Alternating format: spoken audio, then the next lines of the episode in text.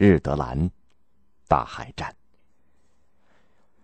有的事情就是这样凑巧，两个敌对的将领在同一时间制定了几乎同样的作战计划。欧洲大炮巨舰时代，第一次国家与国家之间的海上决战就是这样在巧合当中爆发了。一九一六年，德国新上任的大洋舰队司令冯·舍尔海军上将带着一个艰巨的使命，开始了他的工作。第一次世界大战进行两年了，形势还是不明朗，战争的消耗使德国越来越感到吃力。皇帝威廉二世命令舍尔必须打破英国的海上封锁，确保殖民地的物资运到德国。舍尔想出了一条妙计，派出一支诱敌舰队，引诱英国主力舰队出击。他亲自率领大洋舰队的全部主力秘密跟进，把英国主力舰队引入伏击圈，加以围歼。令人吃惊的是，英国海军上将杰里克也做出了同样的战术设想。又是舍尔攻击一支较弱的英国舰队，然后以主力舰队从后杀出，予以夹击。五月三十号夜晚，英国诱敌舰队在贝蒂将军的指挥下，划破海面的波涛，悄悄的出发了。第一、二战列巡洋舰队冲在前面，由四艘伊丽莎白女王级战列舰组成的第五舰队在五海里后面跟随。这种海上巨无霸上安装有八门三百八十一毫米的大炮，能在两万五千米远的距离将敌舰炸得粉碎。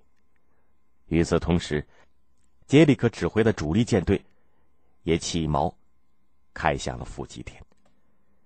同一个夜晚，清一色的无畏级和超无畏级战列巡洋舰组成的德国诱敌舰队，在希佩尔将军的率领下。乘风破浪的驶向波罗的海通向大西洋的狭窄通道——丹麦的日德兰半岛附近。舍尔的大洋舰队也自信的随后出发了。贝蒂的舰队刚刚出港，就被一艘潜伏在港外的德国潜艇发现了。他向上级报告英舰动向的电报又被英国主力舰队截获，并马上破译了出来。杰里克和舍尔都以为对方上当了。兴奋地催促部下加快行动的速度。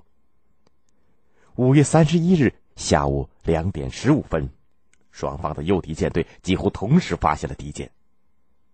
三时四十八分，英舰和德舰几乎同时开炮了，巨大的轰响响彻云霄，炮口吐出的浓烟把舰身笼罩在烟雾里。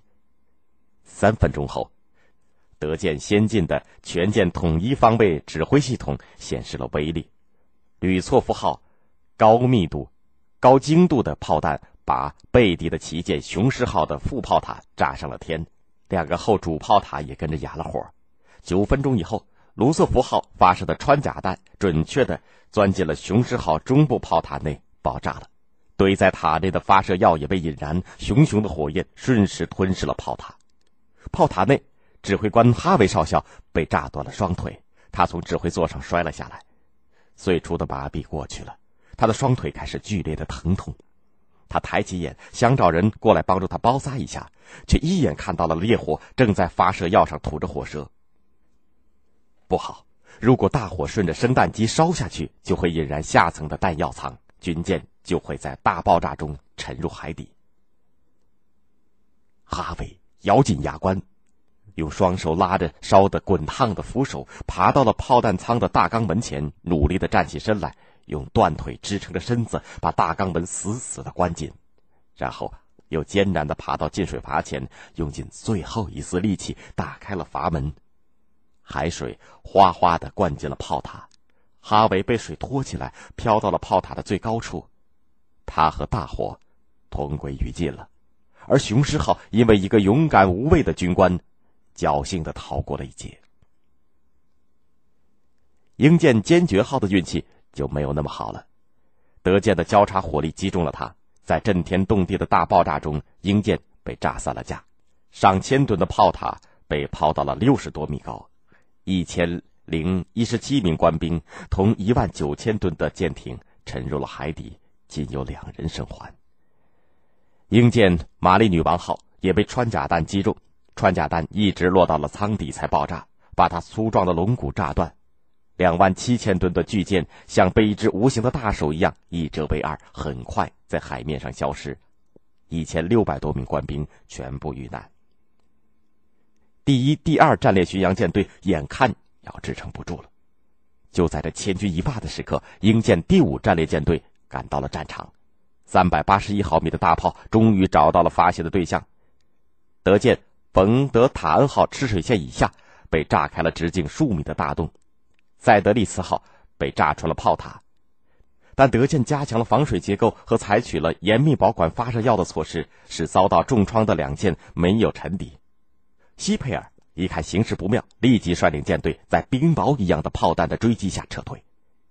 这个时候，舍尔在远处已经看到了希佩尔的窘境，只是距离太远，英舰不在射击的范围之内，所以只能干着急。他下令七十多艘战列舰、巡洋舰全速前进，尽快的加入战斗。十六点三十分，德国大洋舰队的巨炮开火了，密集的炮弹遮天蔽日，大有抽鞭断流的气势。贝蒂顶不住了，一面缠住德舰，一面拼命的用无线电向杰里克求救。北海恶劣的天气把杰里克的手脚拉住了，英舰的主力舰队没有能够按照原计划赶到现场。不过，主力舰队的前锋第三战列巡洋舰队还是在贝蒂差不多绝望的时候赶到了。舰队司令胡德把指挥权交给了贝蒂，自己乘旗舰无敌号奋不顾身的杀入了战场，和德舰苦苦的厮杀。十八时十五分，英国诱敌舰队终于盼到了主力舰队出现在东北方向。海面波涛汹涌，但风浪被炮弹爆炸的巨响完全淹没了。二百五十多艘巨型的战舰南北对峙，用激烈的炮战讨论着国家的命运。这时，一阵滚雷般的巨响过后，被击中燃烧的军舰把渐渐暗下来的天空照得火红，连艳丽的落日都失去了光辉。时而一看难以歼灭、数量上占优势的英国舰队，便在十八时四十五分命令德国舰队向南方边打边撤。立功心切的胡德率领无敌号冲的离敌舰太远，被一阵暴风骤雨般的炮弹击中，他和他的舰艇一起被炸上了天。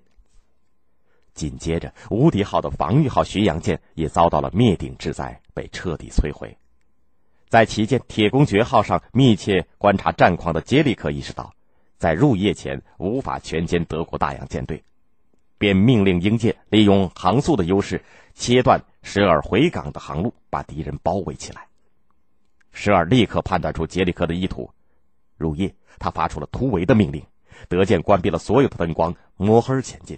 一些驱逐舰和护卫舰紧紧的绕着自己的主力舰行动，勇敢的用自己的躯体抵挡着英舰发射的鱼雷。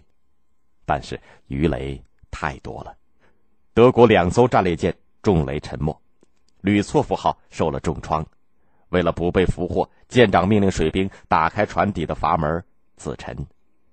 在密集的炮火、鱼雷的袭击下，大洋舰队终于杀开了一条血路，向威廉军港狂奔。杰里克奇肯巴修率领英国舰队紧追不放。德国海军在通向威廉军港的必经之路赫尔格拉曼一带布下了无数颗的水雷，发挥了作用。时而在水雷阵中东转西弯。把舰队带回了军港，杰里克气得暴跳如雷，却不敢冒险进入水雷区，无奈的掉头返航。整个海战，德军损失了两艘战列巡洋舰、四艘巡洋舰和四艘驱逐舰，但是击沉了英国的三艘第一流的战列巡洋舰、三艘巡洋舰和八艘驱逐舰。阵亡的官兵和损失的实际吨位都比英国少，应该说略占上风。